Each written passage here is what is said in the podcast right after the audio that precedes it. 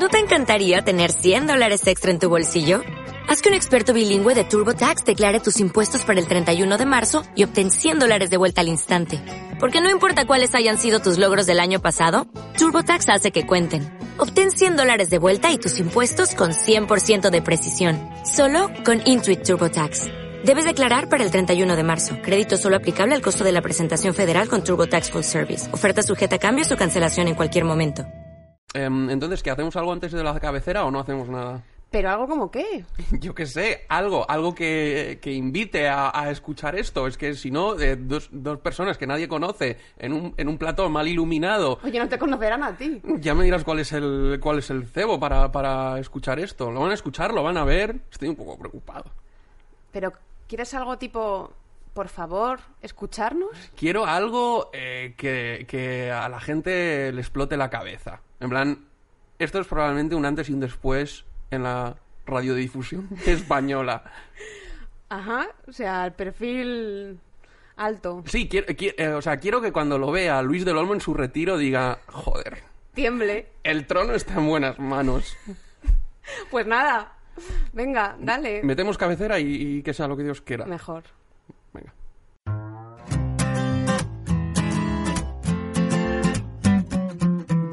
Hola, esto es Cebollas Verdes. Es nuestro primer programa, así que voy a intentar explicar brevemente de qué va esto.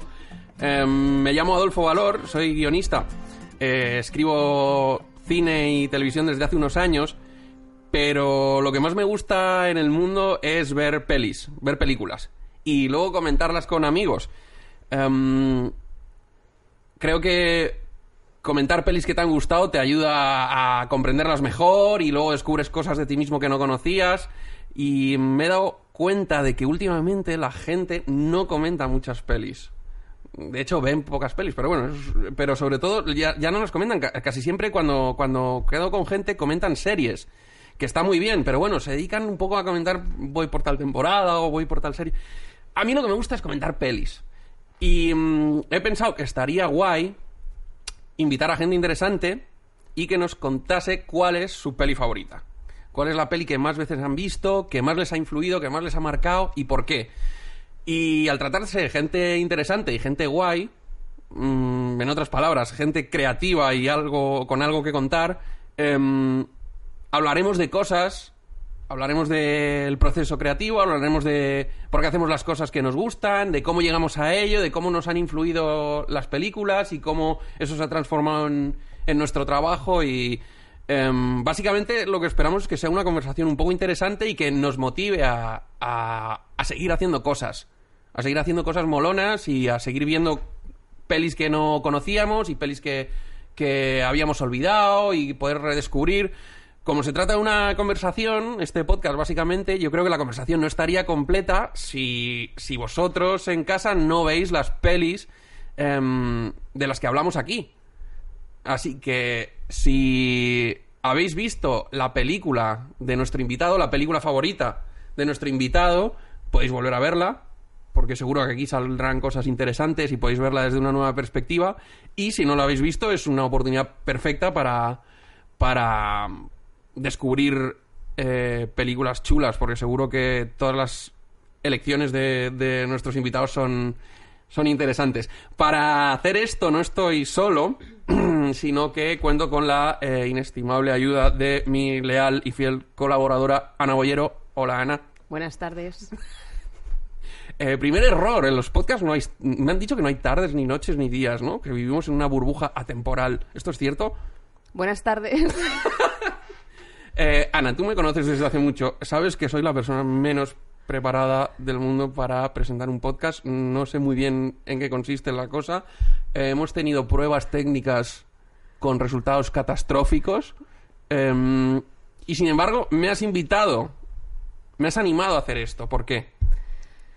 Pues porque... Aparte de porque te debía dinero. Aparte de porque me debías dinero, la verdad es que a mí el formato podcast me parece muy divertido. Yo lo probé hace mil años, pero en mi casa, Cuando no había internet, ni cuando no siquiera. había internet, y siempre tenía muchas ganas de volver a hacer un podcast y este, esta idea de traer a alguien y mezclar entrevista con, con- con ver una película y, descubrir pelis que probablemente no haya visto, porque yo no soy tan súper cinéfila como tú.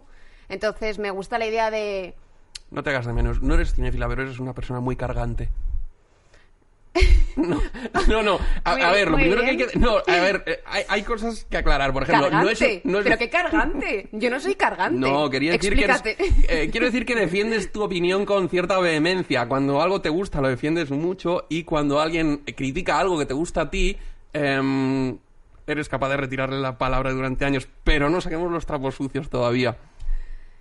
Muy bien, no me llames cargante y no sacaremos trapos sucios. Vale, perfecto. Eh, no, eh, o sea, creo que es importante decir que vamos a hablar de pelis, pero tampoco es un programa, o sea, no es un podcast de cine, ¿no? Eh, O sea, vamos a hablar un poco de todo, De la vida. de la vida en general y, y, mm, no sé, creo que puede estar, creo que puede estar guay. ¿Tú qué crees? Pues no sé, vamos a verlo, ¿no? Tiene que venir alguien ahora. y- Tenemos un invitado, un invitado bastante gordo. Em, bueno, antes, antes, antes de presentar al invitado, eh, creo que igual debería dar tus credenciales. ¿Quieres que tus credenciales? Porque lo primero que he hecho ha sido insultarte. Totalmente. Tú has sido durante años periodista especializada en cultura Ajá. y desde hace un tiempo a esta parte eres también guionista. Em, estás de guionista en eh, una serie que está empezando, que se llama La Casa de Papel. Living the Dream, estoy. Una serie que solo tiene 100 millones de espectadores, pero creo que este podcast puede ayudar. Creo que es una buen, un buen, buen altavoz para, para esa serie. Y quiero ayudarte. gracias. Quiero, Muchas gracias, Adolfo, joder. Qué gran oportunidad.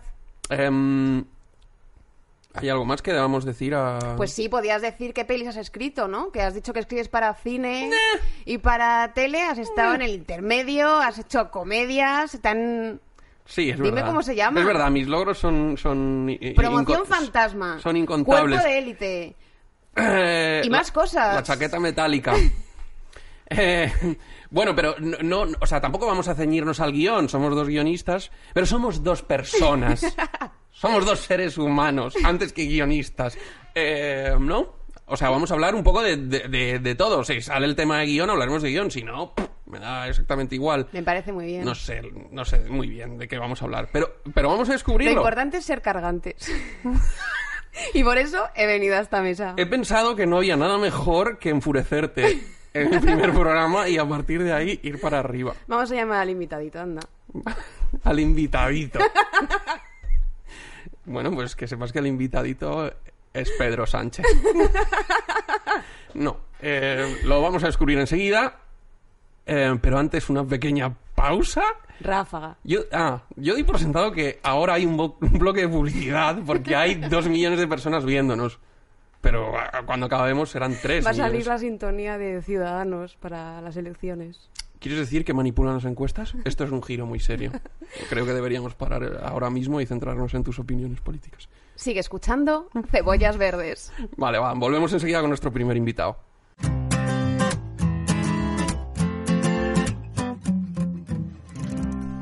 Y estamos de vuelta en Cebollas Verdes. Este es un- mi voz de podcast, ¿qué te parece? Me encanta. ¿Te gusta?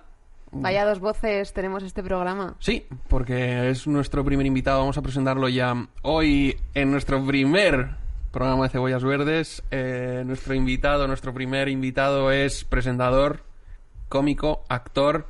No sé si en ese orden. Podéis verle todas las tardes en Antena 3, un concurso que está empezando que se llama Boom. Juan Rabonet. Hola, Juanra. Oh, ¿Qué tal? ¿Cómo ¿Qué estás? tal? Qué presentación más, más como si no nos conociéramos. O Bueno, sea, Eh, así- es la pero- primera pero- cosa que pero presento. Es la primera cosa que presento Pero que- nunca y que me hace ilusión claro. ser formal y hacer las cosas pero que bien. quede y- claro a la gente que lo ve o lo escucha que nos conocemos los, los, los tres, ¿no? Sí, pero bueno, O sea, yo entiendo que es una... A Y vamos no a des- conocéis No te es a- vuestros nuevos clientes. íbamos pero- a desvelarlo a lo largo de la entrevista. Íbamos a, a contar cosas que tienes en tu casa, como los secretos más sucios. Que- que- Te hemos traído para ajustar cuentas, de hecho. No, vale, vale, perfecto, pues... eh, No, pero he intentado ser profesional. Tú eres presentador, yo no soy presentador. Ana no es No, no, no, presentadora. Estas que son no- las cosas que se hacen, ¿no? Sí, sí, sí, no, que está bien, pero que no, que no- no es- el debate no es ese. De hecho, no. Pero no no es el debate, estás- estamos diciendo- estás- estás liando, No, ¿no? solo te estoy diciendo, hostia, que si no- nos conocemos, o sea, no hace falta... Quiero, quiero que la gente sepa quién eres. No eres un recién llegado. No Esto lo eres escucha un... mucha gente, Juanra, entonces no tenemos eres que un poner en contexto. No eres un je ne sais quoi. Un je ne sais quoi. Bueno, pues dilo con saber fuar. Dilo con saber fuar. Vale, perfecto. Juan Rabonet, gracias por venir y ayudarnos con, con esto.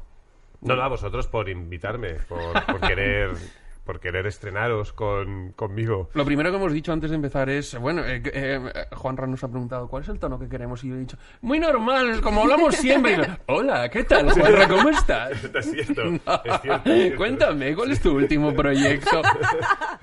Es verdad, es verdad, sí, es verdad. Bueno, Juanra, ya sabes que esto te lo he explicado varias veces a lo largo de la semana, no lo has entendido porque tienes un proceso lento de, de- de aprendizaje, pero te he dicho que eh, el podcast básicamente es que nos cuentes cuál es tu película favorita. Así que, lánzate, ¿cuál es tu peli favorita? Aquella a la que vuelves constantemente para sentirte bien o para sentirte mal, depende de, de- de lo que te ponga. No, no, a mí solo me, me gusta el cine que me hace sentir bien. Ah, guay. Bueno, de hecho, cualquier tipo de ficción que me haga sentir mal no me gusta. Eso es muy importante. No, eh, escuches Hay una, este línea, hay, una línea, hay una línea roja ahí. hay- hay- eh, bueno, No, no, es- yo era roja, o sea, pare- yo- parece algo muy común, pero ¿No te gusta llorar? ¿No te Prefiero- gusta llorar prefiero con la las pelis? No, prefiero la peor comedia al mejor drama.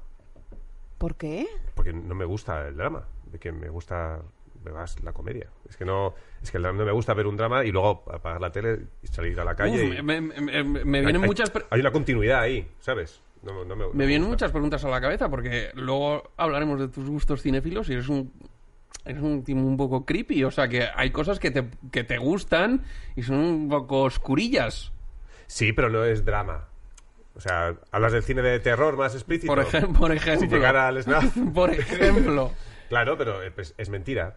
Es mentira y, es, y, aparte, y además de ser mentira, no pasa en la vida real. O sea, tú puedes ver la peor peli de zombies, y donde los personajes lo pasan muy mal, pero luego sales a la calle y no está lleno de zombies.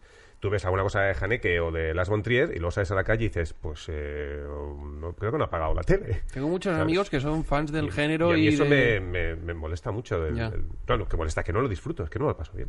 Bueno, cuéntanos cuál es tu, prim- Ah, tu vale. peli favorita No- del mundo mundial. Obviamente es una pregunta con trampa, porque no hay peli favorita de nadie, creo, sino que cada Es el- momento, ¿no? es- Cada- este es el juego, amigos. Cada franja, ¿no? Cada franja de edad, pues o cada momento, pues tienes una peli. El listillo, ya sabía que venía Pero- a boicotear.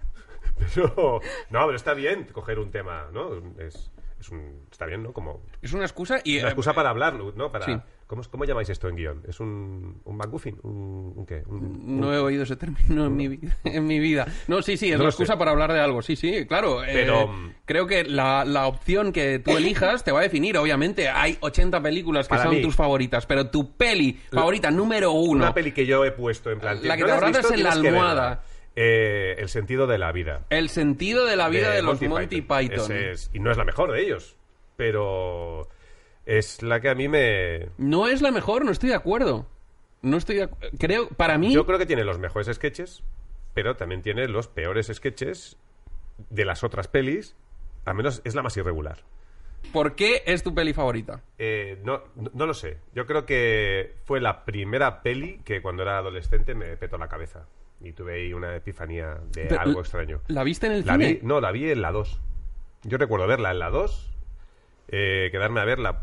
Creo que ya había visto La vida de Brian, creo. Y entonces hacían esta en la 2 y me quedé a verla. Mi madre, me recuerdo que se fue a dormir. Y cuando acabó la peli me dio un subidón entre desasosiego, una cosa muy extraña. una- y, y desperté a mi madre. ¡Mamá! ¡Mamá! ¡Que ya ha acabado! Déjame. Y yo, pero la vida. Es muy fuerte, porque la vida no tiene sentido.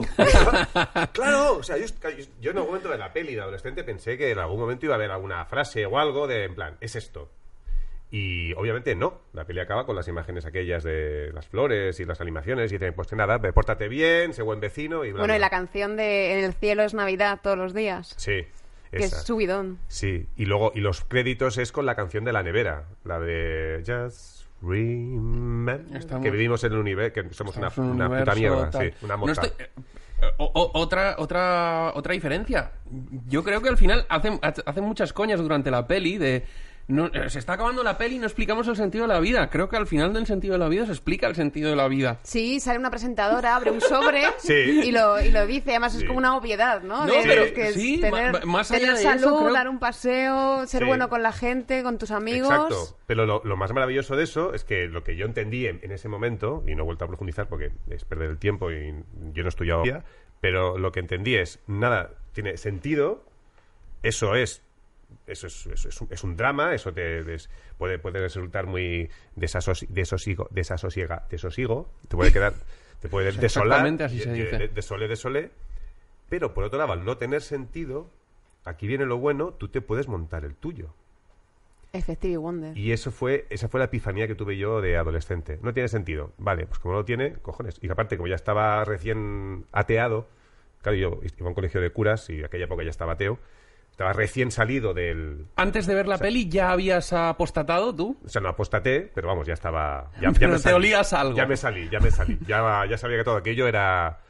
Era, en el mejor de los casos, como decía un compañero mío de- del cole en aquel momento, en el mejor de los casos, la religión es una idea para salvar al mundo. Me dijo, no, es una idea humana para salvar al mundo, pero y ya y colaboro.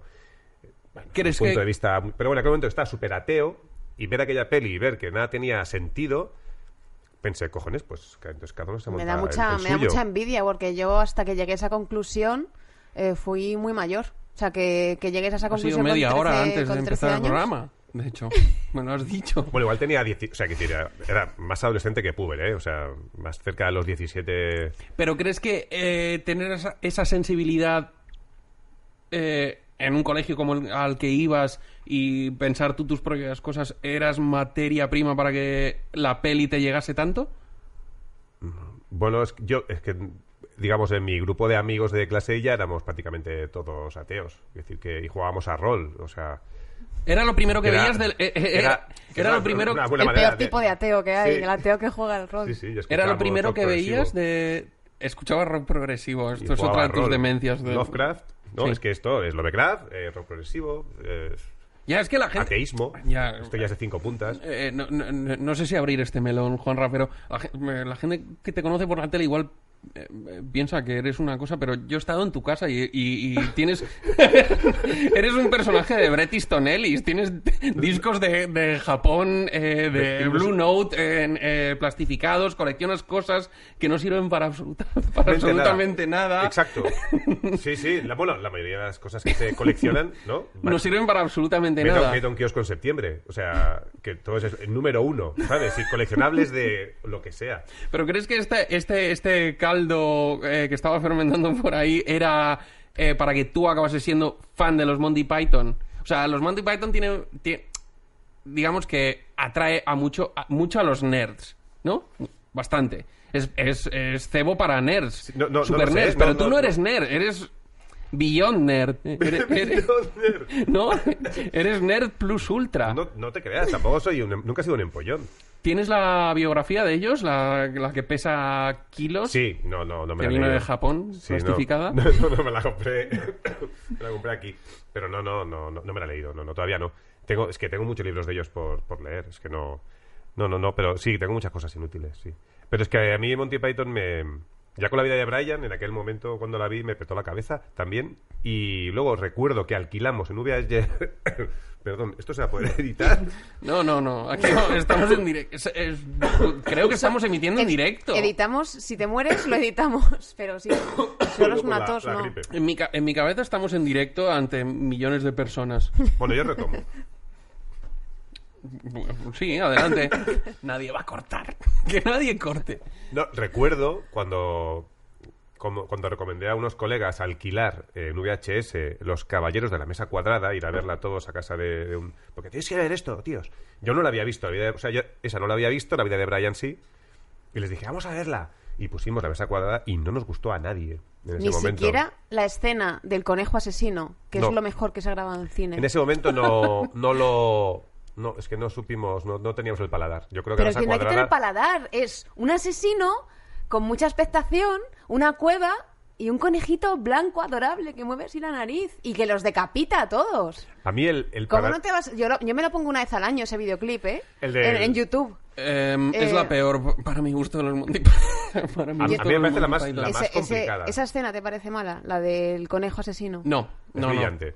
Pero sí, pero hay una escena que a mí me- siempre me hace soltar una carcajada y era eh, Camelot, Camelot, Camelot. Es una maqueta.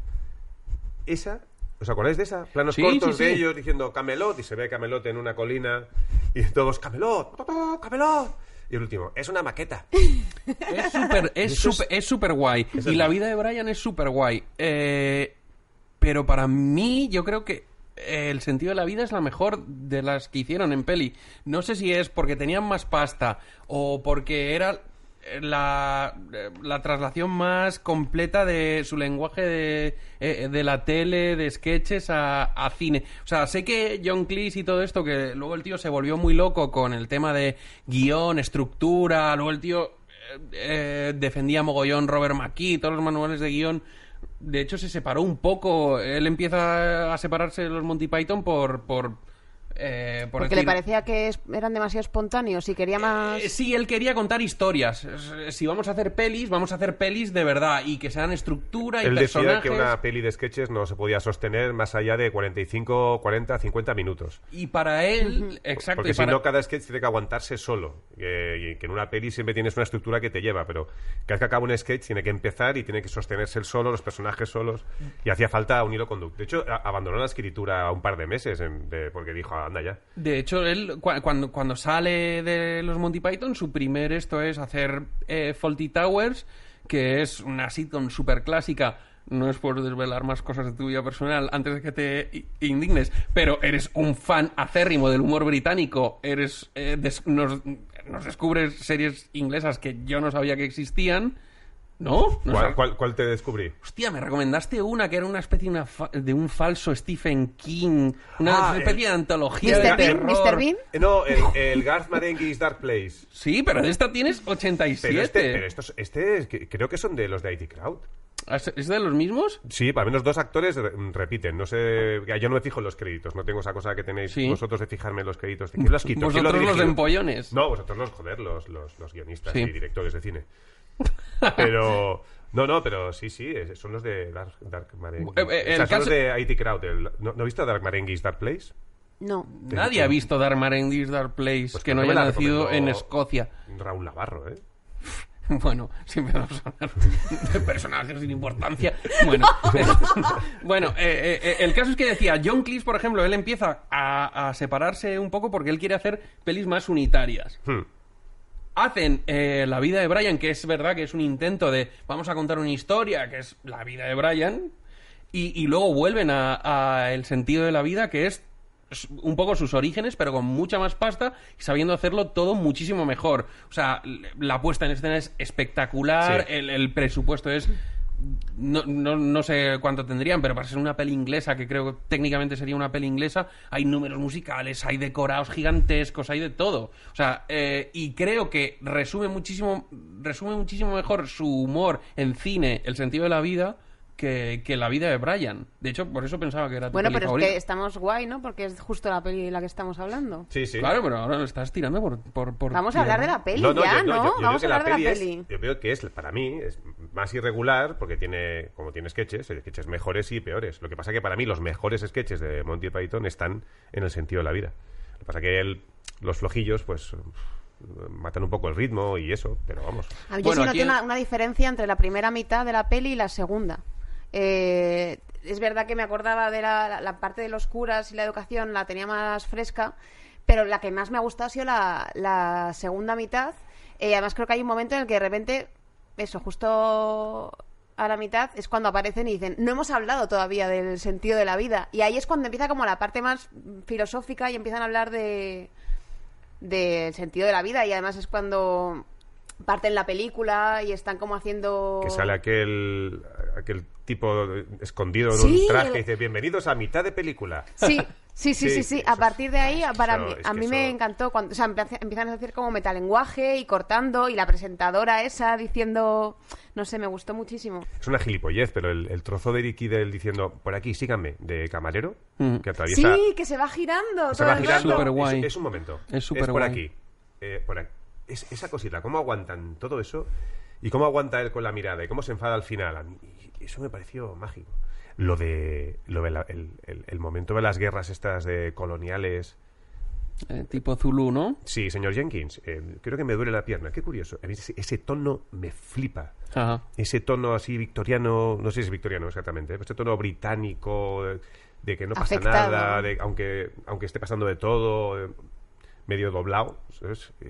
me, fascina. Eso es lo que te molaría, o sea, eh, he hablado varias veces contigo. Mm, Siempre me- has dicho que tu humor favorito es el humor británico. En circunstancias normales catalogo a esa persona como pedante, eh, pero en tu caso es genuino, es realmente te gusta muchísimo el humor británico incómodo. Sí, No incómodo, pero eh, a- a- asumimos que el humor británico es incómodo, pero a ti te gusta, es- esa sensibilidad te llama mucho.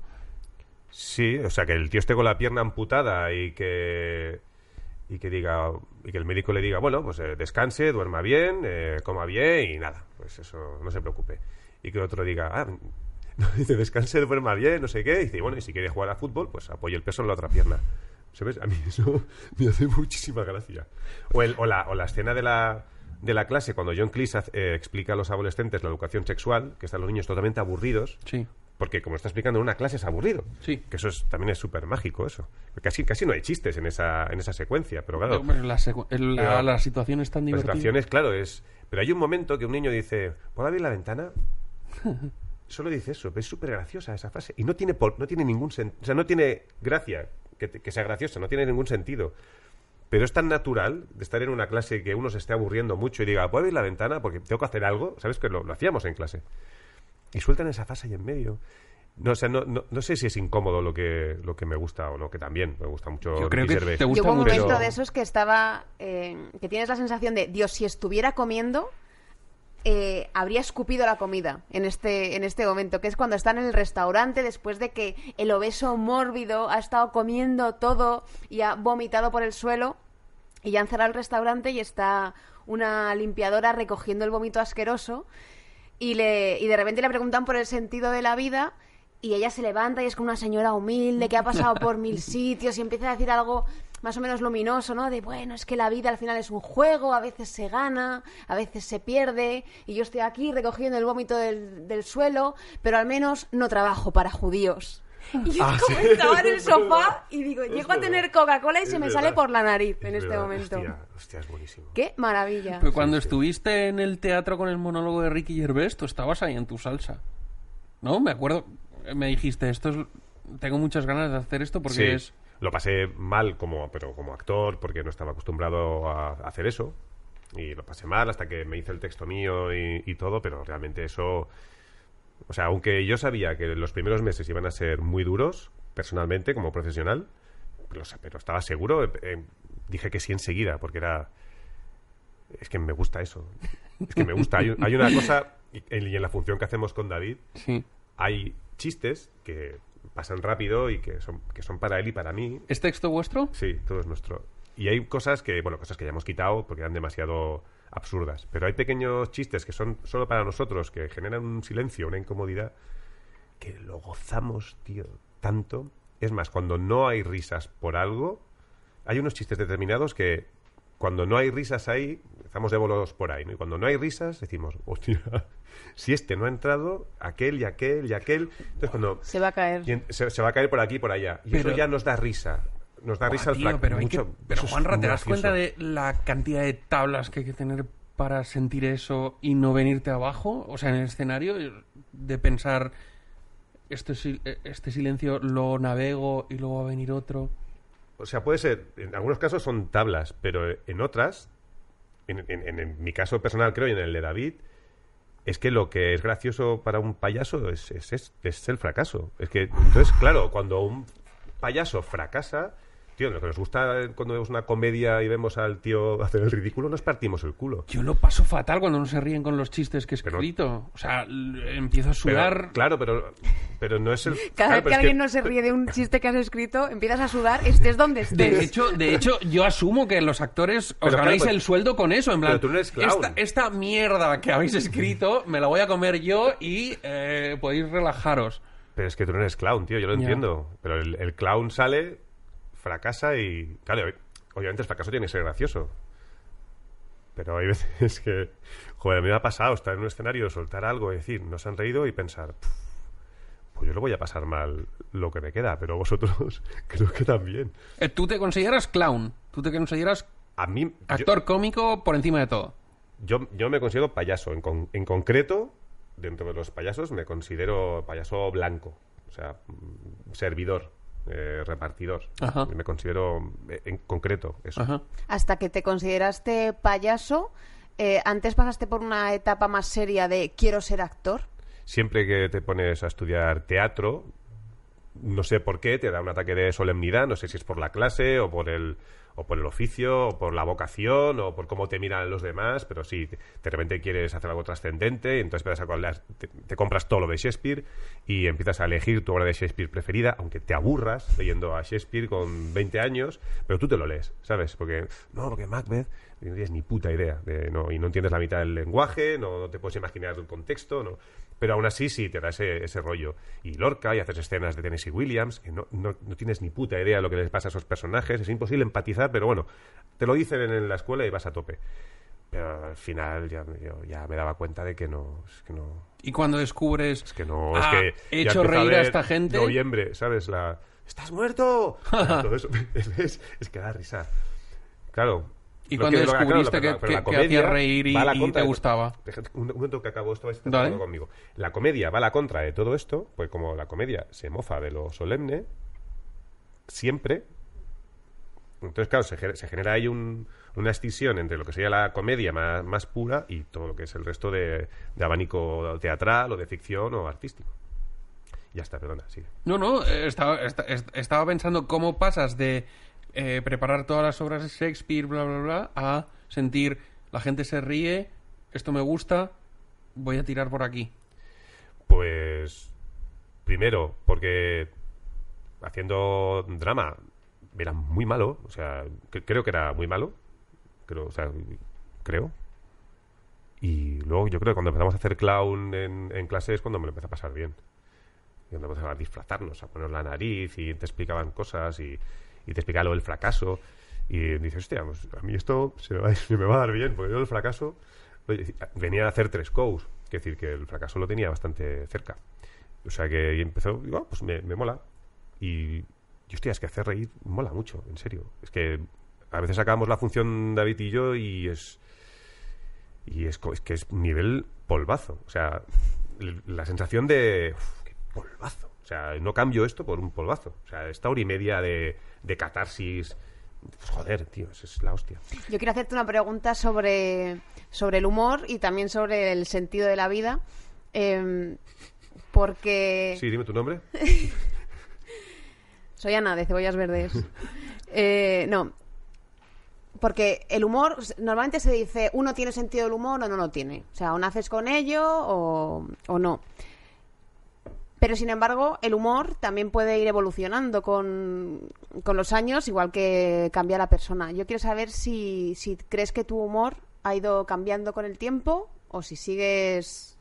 o si no, o si sigues con el mismo humor. No, cambia. Yo creo que cambia. Las cosas ya te hacen más o menos gracia. Hay, hay cosas que ya no te hacen gracia porque las has visto mucho. Hay cosas que ya no te hacen gracia. Joder, hace poco me pasaron un vídeo por WhatsApp, de estos vídeos que te pasan por WhatsApp, que tenía era un sketch, que tenía un remate súper machista. Y es una cosa que igual con 20 me hubiese reído, pero ahora no. ¿Qué Pero no digo como remate referen- no digo como, no digo viéndolo, ¿eh? no digo de humor que veas, sino tu sentido del humor, tu manera de hacer bromas, tu tipo de chiste, Ah, lo que, de lo, con lo que antes te metías y te sigues metiendo, ¿sabes? No sé, a mí, a mí, o sea, bueno, es que no quiero hacer la reflexión antes de que tú respondas.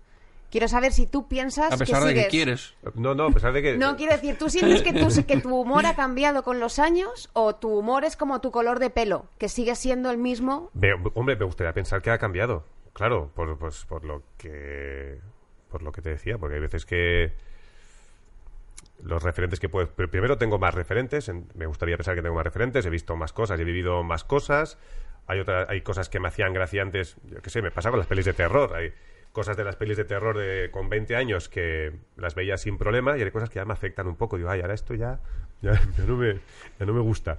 Cosas así más explícitas de, gore y tal, que veía sin problema, pues que ahora, esto ya no me siento bien viéndolo. Y con la comedia eh, me, me gustaría pensar que igual también. ¿Hay alguna comedia que se te haya caído Pero ahora- últimamente ahora después me de revisar? Pero ahora me gustaría saber la, la reflexión que, que tenías, que seguro que lo explicas mejor que yo. No, no, o sea, tampoco era una reflexión, pero eh, pensando sobre esto del humor y pensando en... O sea, si- a mí sí me ha pasado, por ejemplo, sentir que hace unos años eh, estaba mucho más inquieta por decir algo gracioso rápidamente, este punto que ni siquiera escuchas a, Hmm. a los demás y que tienes rápidamente la sensación de, ostras, tengo que colar algo gracioso porque si no, eh, como que no merezco estar aquí.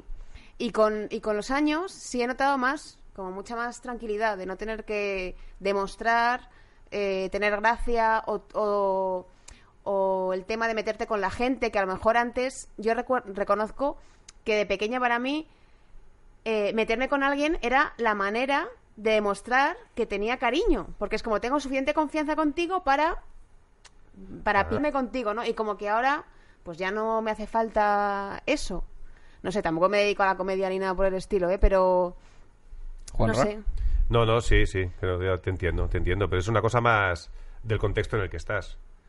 En mi caso, profesionalmente, por ejemplo, en el Caiga yo tenía la responsabilidad o la obligación de ser gracioso. En Lo sabe, no lo sabe, yo tenía la responsabilidad y la obligación de ser gracioso, pero el concurso que hago ahora, mm, yo no tengo que ser gracioso. Yo tengo que hacer que los demás eh, sean simpáticos y puede ser que sean graciosos, mejor, claro, pero ahí tengo que hacer que ellos sean los... Ellos tienen que estar siempre por encima. Yo, yo no puedo quedar por encima de ellos. En Caiga sí, yo tenía que quedar por encima, pero lo que hago ahora no. Ellos tienen que ser los, los graciosos y tienen que ser los simpáticos, y más que yo, en, todo momento. Yo tengo que facilitar que estén cómodos, que tengan que estén brillantes, que tengan respuestas eh, chispeantes. Eh, ¿Cómo lo enfocas desde el punto de vista de actor? Porque alguna vez me, eh, has dicho eh, el rollo de presentar un concurso que, que- que aparentemente lo vemos desde fuera y es... nadie piensa que has nacido para presentar un concurso, pero luego hay mil triquiñuelas y tú me decías, no, no, no, eh, no puedo hacer tal cosa porque tal cosa es de, de Arturo o tal, yo tengo que encontrar mi hueco, mi hueco es esto, y yo sé hacer bien esto y tal. no sé cuándo. ¿Cómo, ¿Cómo enfocas el trabajo de presentador de concursos desde tu background? Yo cuando llego a Boom me encuentro con que Arturo lleva un montón de años haciendo un concurso eh, que va justo antes que el mío, de la misma productora, donde va casi el mismo equipo técnico y, casi el mismo público. Y me lo encuentro ahí. Entonces, yo vengo a hacer un concurso de calle en el que voy un poco, ha- hago lo que quiero eh, y hago impro todo el rato. Y ahí estoy, en- encorsetado, y hay un montón de recursos que yo podría utilizar que hace hora y media que se están utilizando en Antena 3 antes que los empiezo a utilizar yo a las 8 y 10, que los Ah. está usando Arturo. Recursos con el público y cosas de chascarrillos, metalenguaje con los cámaras, todos esos recursos de plató que yo podría utilizar, ya los está usando él. ¿Son suyos? No, son de todos. Pero claro, es, es, es muy poco es muy poco estético y es muy poco práctico que yo me ponga a hacerlo justo después. Entonces tengo que buscarme la vida para ver qué hago que no sea eso.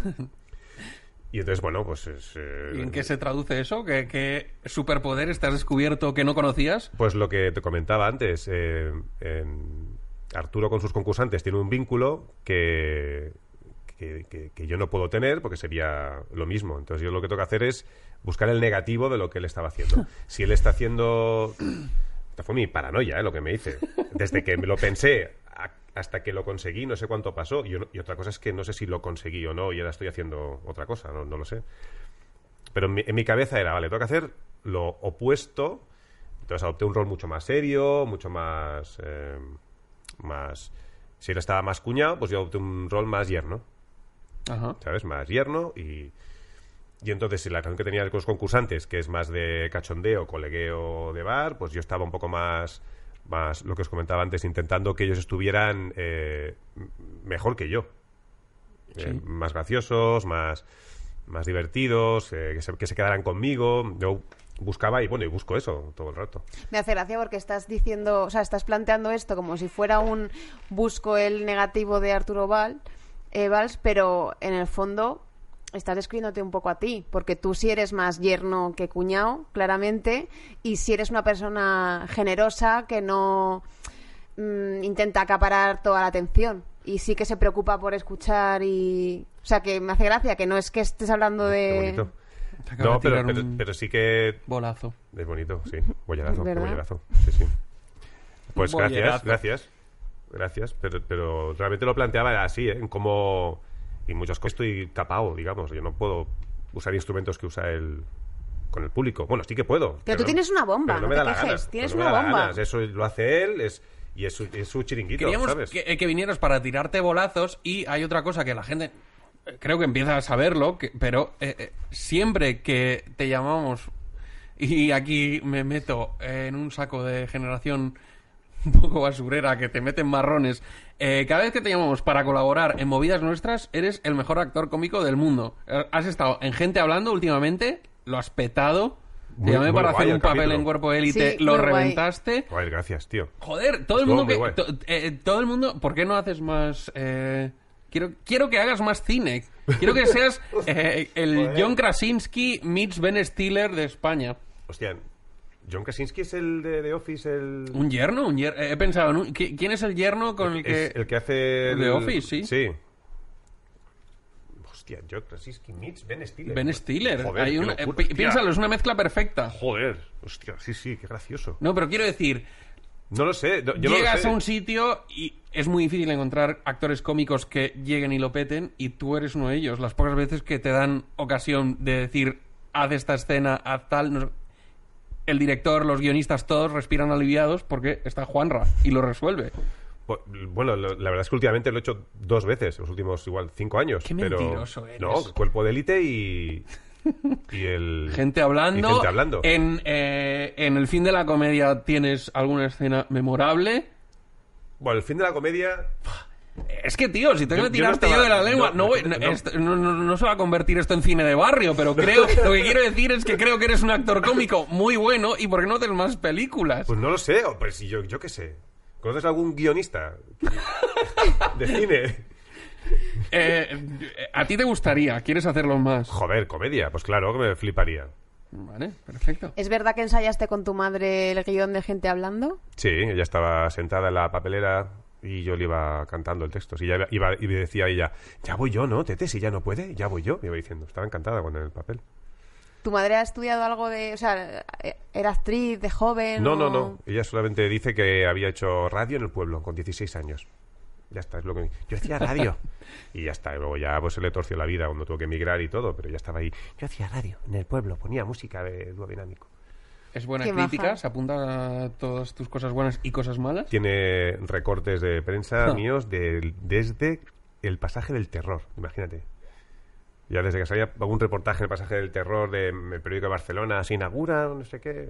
Sería una foto con un montón de monstruos y yo era uno de esos, ¿no? Sí. No sabemos cuál todavía, pero, o sea, to- todavía no sabemos quién era. Pero y tiene, tiene esas fotos todavía guardadas. Y no, no tiene, no tiene filtro, le gusta Pero tú la has sacado en Boom y Sí, sí. hablas mucho de tu madre. Y cuando hago stand-up, la saco. En, el- en las noches del Club de la Comedia, Sí. que a veces voy y hago media horita cuando Sí. he podido, eh, pues la saco. Digo, ah, vente. Y entonces si estoy hablando, algo de mi ma- hago... lo- La sacas lo- en escena. Sí, hago lo clásico que hacen los cómicos de stand-up, como el Club de la Comedia es stand-up clásico. Sí. No arriesgo nada, también os lo digo.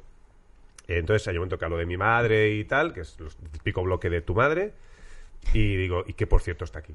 Entonces la, la saco, eh, saluda al público y le digo al público, si, bueno, si no le importa que queda, o sea, saca una sillita, se sienta a mi lado y yo voy haciendo el texto y ella...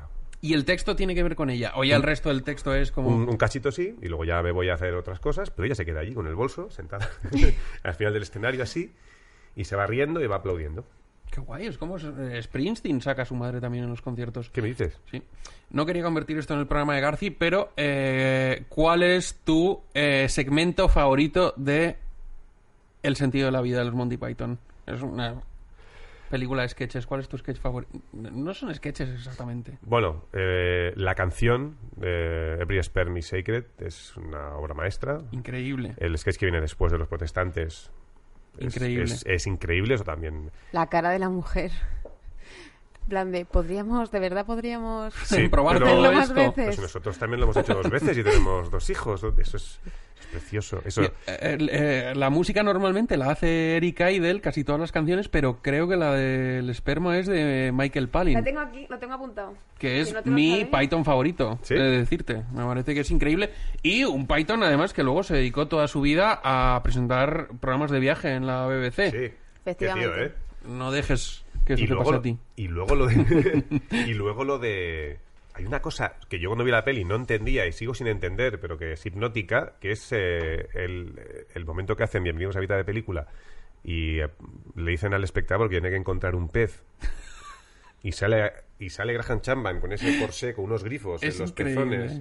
Terry Jones con aquellos brazos gigantes increíble. pececillo pececillo fishy fishy fishy y mirando a cámara y, y entra el hombre elefante con una bandeja Eh, lo, lo- lo hemos pasado estupendamente. Has venido a hablar de el sentido de la vida y creo, honestamente, ¿eh? sin echarnos flores, creo que hemos desentrañado el sentido de la vida a lo largo de este rato. ¿Sí? ¿Sí? Sí, yo también. No sé. ¿Tú qué Eh. dices? Creo que está bastante claro. Es que no sé por qué la gente va a seguir preguntándose. Yo creo que es, es bastante triste todo, Sí. porque nada tiene sentido. Ajá. Entonces depende del día que tengas. Oh, pues, Dios. Para mí, el sentido de la vida lo descubrí un día en una plaza de comendadoras que estaba leyendo sola y de repente pen- tuve la revelación de decir, a nadie le importas. A nadie le importa lo que hagas. Y, y suena muy mal, pero, pero de verdad fue un alivio, un alivio brutal. Porque de repente fue como de, joder, estoy aquí como con miedo de hacer cosas, de fracasar, de escribir y que no guste, de, no sé, no, no llegar a los estándares que se esperan de mí. Y de repente dije, pero si es que a nadie le importa. Bueno, y pues- entonces fue como, pues ya que a nadie le importa, voy a hacer lo que me dé la gana. Lo que dices tú que viste con 13 años después de ver la película, pues yo lo viví con 30 en Bueno, comendadoras. Pero de pensarlo hacerlo, quiero decir, hay un, hay un cacho, ¿eh? Pero bueno, bueno, el- ella, eh, Pues yo me puse ella- las pilas. ella- hay El- gente que eh, talk the talk y ella walk the walk. el, el, el mejor consejo que... Si toc de todo, ¿qué más quieres? Baldomero. No entiendo nada. Vamos a tener que subtitular esto. El mejor consejo que me dio un colega mío, un amigo mío, Gilbert, eh, yo tenía veintipicos, que estaba ahí, pues eso, paralizado, no sé, hacer esto, hacer lo otro, ya eran veintipicos, ¿eh? No sé, no sé qué. Estaba hasta los huevos de escucharme y me dijo, lo voy a decir en catalán, pues como me lo dijo, creo que se va a entender. Vols fer el puto favor de començar a fracassar d'una puta vegada? Totalmente. ¿Quieres hacer el favor de fracasar de una puta vez? Sí. De empezar a fracasar. Sí, De empezar a fracasar. Empieza a fracasar de una puta vez. Y pues, Totalmente. digo, pues, tienes toda razón. Fracasa ya. Me dice, fracasa ya, imbécil. Es una Ya, sensación- Es que si no, es que si no, se te va a acabar el tiempo de fracasar. Se te pasa Me- arroz de fracasar. Me decía, yo tengo una hija, yo no puedo fracasar. Tú no. Fracasa, fracasa. Haz el favor de fracasar y cágala. Venga, venga. Nos quedamos con Qué eso. Es- me parece que es un broche de oro. Eh, llevamos fracasando un rato y pensamos seguir, pensamos seguir haciéndolo. Eh, Juanra, muchas gracias por venir a acompañarnos. A vosotros por invitarme. Empezamos a poner la voz grave. Ah. Eh,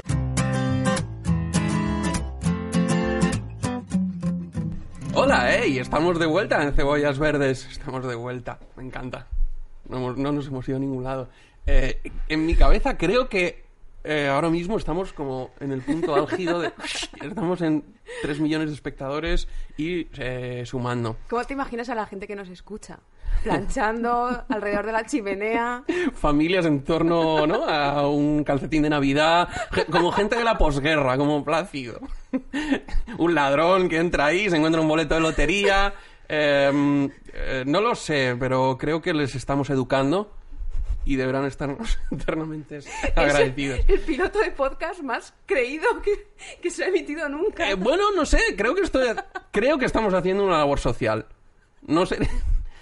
No sé Castelo qué- está haciendo una labor social con nosotros. Castelo y Miguel Campos, que son los que han, mont- han montado este chiringuito, Esta guardería de gente. ¿no les parecía suficiente pérdida de tiempo sus programas que han decidido crear 80 spin-offs en, en un canal que nadie ha pedido? Oye, no es por nada, pero esa... Ah, vale, te iba a decir, esa cámara no me enfoca nunca. Digo, esto... A Es- ver si va a estar mal. Lo primero ¿Ves? que- Mira, ya vuelve a ti. Ya Lo- vuelve a ti. lo porque- primero que hemos dicho- Ahora, ahora.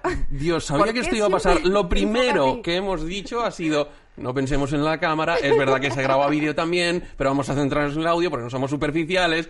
15 minutos después, Ana Bollero mirando a cámara, Hola, es cebollas verdes.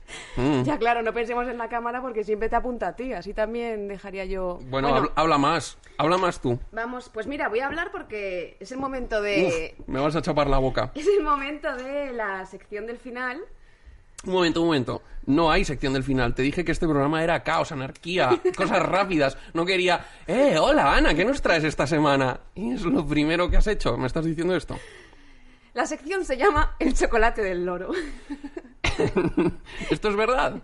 Pues sí, le he puesto este nombre porque así, si ves que el programa queda largo y quieres cortar, pues puedes prescindir del chocolate del loro. Vale, y me gusta porque además también es un título genérico, con lo cual es susceptible de ser editado a la menor oportunidad en cualquier semana. Puedes meter, ¿no? Efectivamente. Bueno, va, ¿de qué va esto? Bueno, pues a ver, en el programa este hemos hablado de, eh, de cine, de creatividad. En el programa este. En este programita que tú presentas.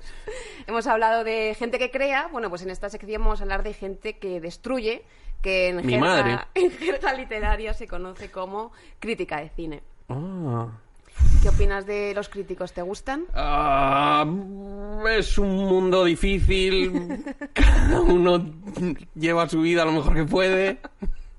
No sé. Estoy viendo como una puñalada trapera que tienes ahí en la espalda y me parece que puede ser de una crítica A ver, no de sé. ah, intento hacer comedias populares. Los críticos y yo tenemos un. No sé. so- Soy como un mono en el zoo y ellos me miran desde lejos. Hay una distancia prudencial. Pero a ti, por ejemplo, eh, ¿qué prefieres? ¿El Que me adoren. de la crítica o el cariño del público? Si Quiero- hay que elegir. El cariño de todo el mundo. No puedes eso. ¿Por qué no? Pues porque no, tienes que elegir. Este es mi podcast. Tienes que elegir. O la crítica te dice que es una gran película y no va ni Dios a verla, Ajá. o va gente en masa y los críticos...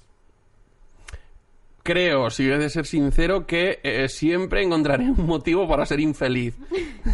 o sea, si, si de repente hay una peli que va súper bien y hay solo un crítico en La Verdad de Murcia que dice, "Nah, el segundo acto se desinfla un poco, entonces no podré dormir durante una semana pensando en el crítico de La Verdad de Murcia. Perfecto, prepárate para cuando escuches el podcast. Ya. Bueno, perdón. No sé de qué estás hablando, este podcast nos va, nos va a hacer ricos. Eh, vale, vamos a ver. Vamos a hablar de crítica y de público porque pueden los extremos se pueden tocar. Yo voy a traer, he traído aquí una serie de críticas de- sobre películas eh, y lo que quiero es que tú adivines si esa crítica la ha escrito un crítico profesional en un periódico o si la ha escrito un internauta en Film Affinity, un usuario de Film Affinity. Tengo que adivinar el comentario si corresponde a un crítico profesional o a un, a un usuario O a de un Film pavo Affinity. desde su casa. eh, ¿Te das cuenta cómo he repetido la premisa para que se entienda bien tu Sí, sí, sí, sección del chocolate del oro? en directo. eh. Bueno, eh, quiero salvar esta sección. Creo en esta sección. Vale, he hecho una pequeña selección. Entonces vamos a empezar con Rogue One, una historia de Star Wars. ¿Rogue One se dice? Sí, exactamente así. Rogue One. Rogue One. Escrita por JJ Abrams. Bien, eh, esta es la frase. La historia que se nos presenta tiene menos gancho que un documental sobre la reproducción de los caracoles ampuláridos. Ah, creo que se ha intentado marcar el pisto y por lo tanto eh, usuario de Film Affinity. ¡Ping! ¿Bien? Sí, bien. Perfecto. Eh, sobre la misma película. Un momento, ¿quién era? Di el nombre de este, eh, su de nombre- este señor. El señor experto en caracoles es Omar Fer. Omar Fer, vale. Segunda crítica de la misma película.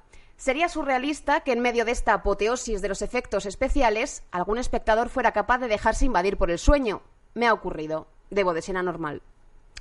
Ah, es clarísimamente una crítica de Carlos Boyero, porque utiliza la palabra normal, porque él va del palo, no soy crítico, soy uno más. Eh, tiene que ser él. Y luego aparte sé que se duerme en las pelis. ¡Ping! Efectivamente. ha sido el ping con ¿Es más de- rencor. ¿Es de Carlos Boyero? Es de Carlos Boyero en el país. Que no tiene nada que ver contigo. No tiene nada que ver conmigo, no. Eh, un día contaremos tu historia con Carlos Boyero. Tienes una buena historia con Carlos Boyero. ¿Quieres contarla ahora o la reservas para el final de temporada? Final de temporada. es muy gordo para un primer programa. Vale.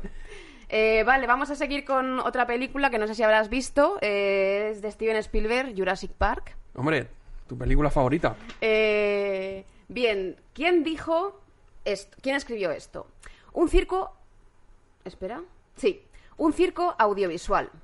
Un más difícil todavía de efectismos artísticamente nulos y de eficacia visual tan fulminante como efímera, pues nadie hablará de esta vacía película dentro de un par de años. ¿Quién es este visionario? Eh, eh, supongo que es eh, un crítico porque da la sensación de que lo ha visto en el estreno o hace, ¿no? O hace poco, no me da la sensación de que sea Film la- la- es del Jurásico, la crítica, de hecho. Wow. Así aprenderá. Eh, no sé, eh, eh, ¿crítico, crítico de cine? Sí. ¡Bing! Ah, Ángel Fernández Santos. estoy on fire. Del país. Oye, a ver si fallas alguna, joder. Eh, Ángel Fernández Santos, ya sabes que era el que acuñó el término pólvora mojada para referirse a- al cine español que carecía de, de interés, no sé si social o artístico. Es un término que molesta mucho a, a, Alex de la Iglesia. Ajá. ¿Qué Era una cosa que quería... Muy bien. Lo siento. No pasa nada. Eh, vale, otra crítica sobre la misma película, Jurassic Park. Los velociraptores no eran así. ¿Es de Carlos Boyero otra vez? Ostras, tengo que hacerme un tono de fallo. Carlos Boyero entendiéndose un ducados. Te aseguro, te aseguro, yo los vi. Los dinosaurios no eran así. Los velociraptores. Ah. No eran un pavo de dos metros. ¿No eran un pavo de dos metros? Efectivamente está... Bueno, efectivamente no. Esto lo ha escrito Eustaquia. Eh, o sea, es Film Affinity. Es Film Affinity. es- Lo ha escrito... Aún así le daba un 10 a la película. decir. En un sorprendente giro. Efectivamente. Y, y voy a seguir con, con Jurassic Park. eh, Venga, hacemos una más. sí, la última. Eh, y aquí ya ha habido crítico y ha habido de usuario de Film Affinity. O sea que aquí te la juegas. Vale. Jurassic Park. Vale que sea tramposa. Vale que venga de un argumento irreal. Vale que la historia tenga poco jugo. Pero ¿alguien ha visto unos dinosaurios tan reales alguna vez? No tengo ni idea. no- esta crítica no tiene sentido. Sobre todo después de haberte dicho la de los velociraptores no eran así. Eh, esta me parece la más incoherente de todas. No, no- Como que incoherente, lo tiene todo. Contradicción, apunta a varios sitios. Pseudociencia. Pseudociencia, Escargante. La ha escrito emoción, Ana Boyero. Emoción, la he escrito yo. bueno, ¿qué? Eh, ¿Crítico de cine? Crítico de cine.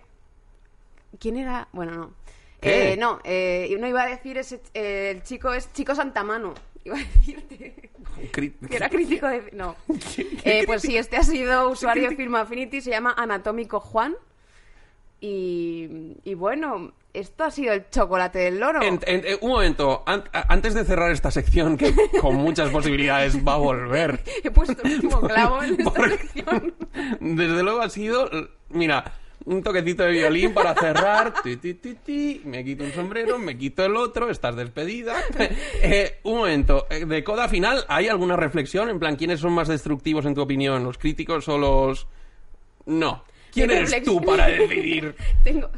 No, mi reflexión es que, que Jurassic Park es muy bonita. Bueno, esto es todo. esto es todo lo que teníamos que decir. Jurassic Park es muy bonita. Te la- este- os la recomiendo. Ah, más, más.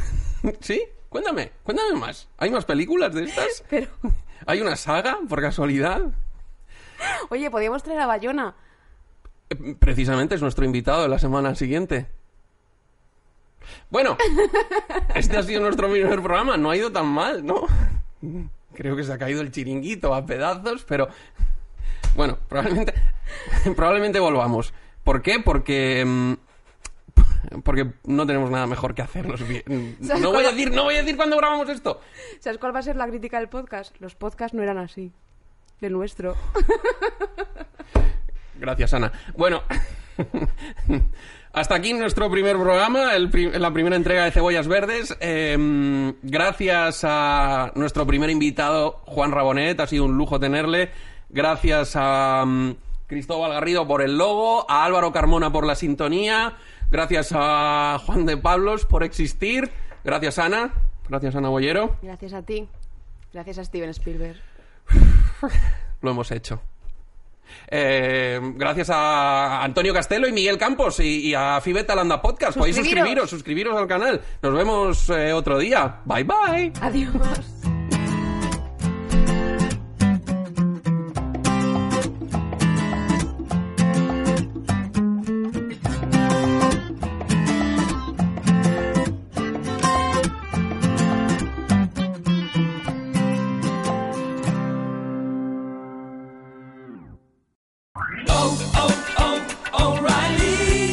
¿Necesitas ayuda? En O'Reilly Auto Parts te ayudamos. ¿Necesitas algún consejo? Te aconsejamos. Nuestros profesionales en autopartes están siempre disponibles para ayudarte a encontrar lo que necesites. Excelente servicio al cliente es solo una de las ventajas que ofrece O'Reilly Auto Parts. Los profesionales en autopartes. Oh, oh, oh, O'Reilly Auto Parts.